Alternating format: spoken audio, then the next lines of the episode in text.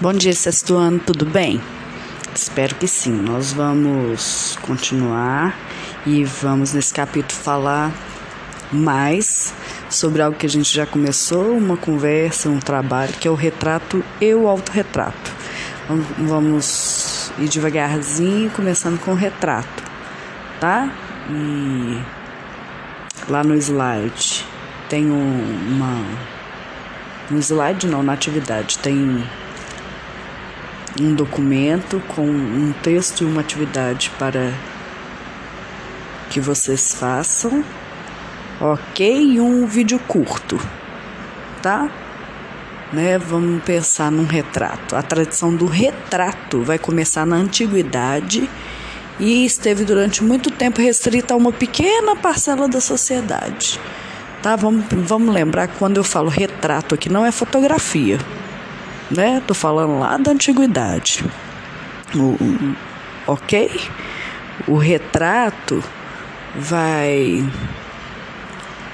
vai vai vai estar ligado à ideia de retratar alguém tal como ela é, seja por meio do desenho, da pintura e até hoje da fotografia, que nós vamos chegar lá também, tá? Então, essa tradição começa na antiguidade, né? E está restrita a uma parcela pequena da, da, da sociedade. A gente pode ver lá no Antigo Egito, né? Só o faraó e a família dele que tinham o privilégio de serem retratados. Né? Na Grécia, as moedas eram cunhadas com o retrato dos seus soberanos. Né? Entre os romanos, eles utilizavam o retrato para cultuar os antepassados. Então, a ideia de retrato como algo popular, né? como, como temos hoje, é recente e gradual. Tá? Desde o século XV até o surgimento da fotografia no século XIX. Tá? O termo retrato deriva do verbo latino re, retraere, não sei falar exatamente como é, tá, pessoal? Mas é algo assim, que significa copiar. Então, a ideia do retrato como uma imagem fiel à aparência do retratado. Né? No entanto, ela teve presente apenas em determinados momentos históricos, né? e os de, de tendência estética mais naturalista. Essa questão da fidelidade ao retratado.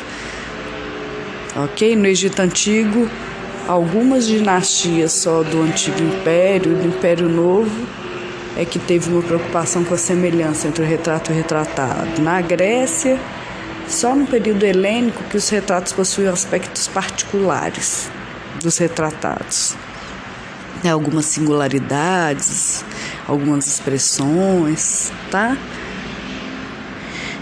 É, esse naturalismo vai influenciar também os retratos da Roma antiga, que foi interrompido por quase todo o período medieval, retornando, a partir do gótico, né? quando as ideias de Aristóteles vão influenciar a cultura ocidental em uma revalorização da natureza, do homem, da razão, e a partir daí o retrato vai se desenvolver como um gênero autônomo ah, então o retrato é um gênero de pintura.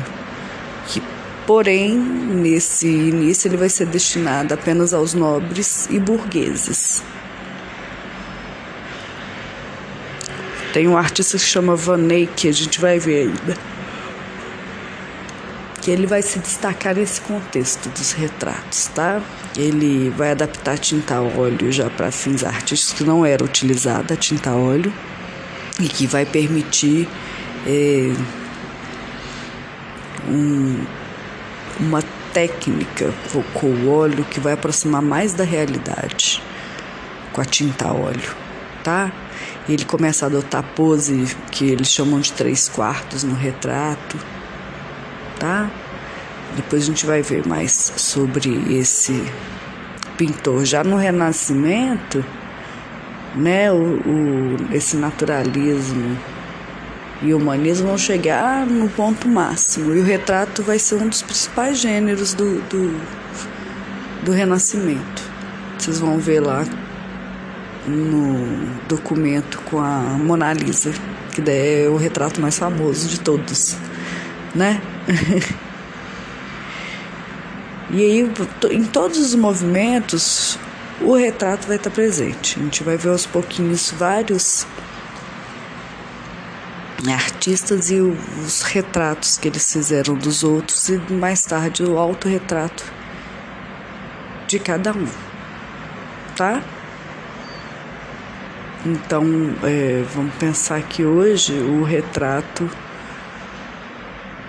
é popular, qualquer um faz um retrato, tem um retrato, né?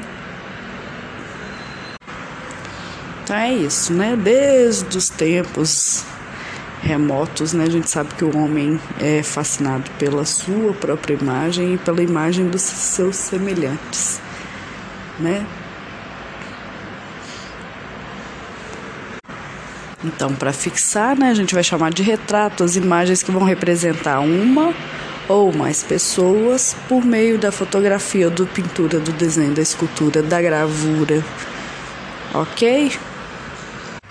Na atividade, vocês devem retratar a família de vocês a partir da referência colocada lá, que é uma obra do, do Guinhar, né? um retrato do, de uma família feito pelo Guinhar. Então vocês pensem na pose de cada um, imaginem o cenário de fundo e caprichem nos detalhes aí, ok? Nós vamos dar continuidade ainda em algumas aulas a esse tema. Um beijo grande, até mais, pessoal.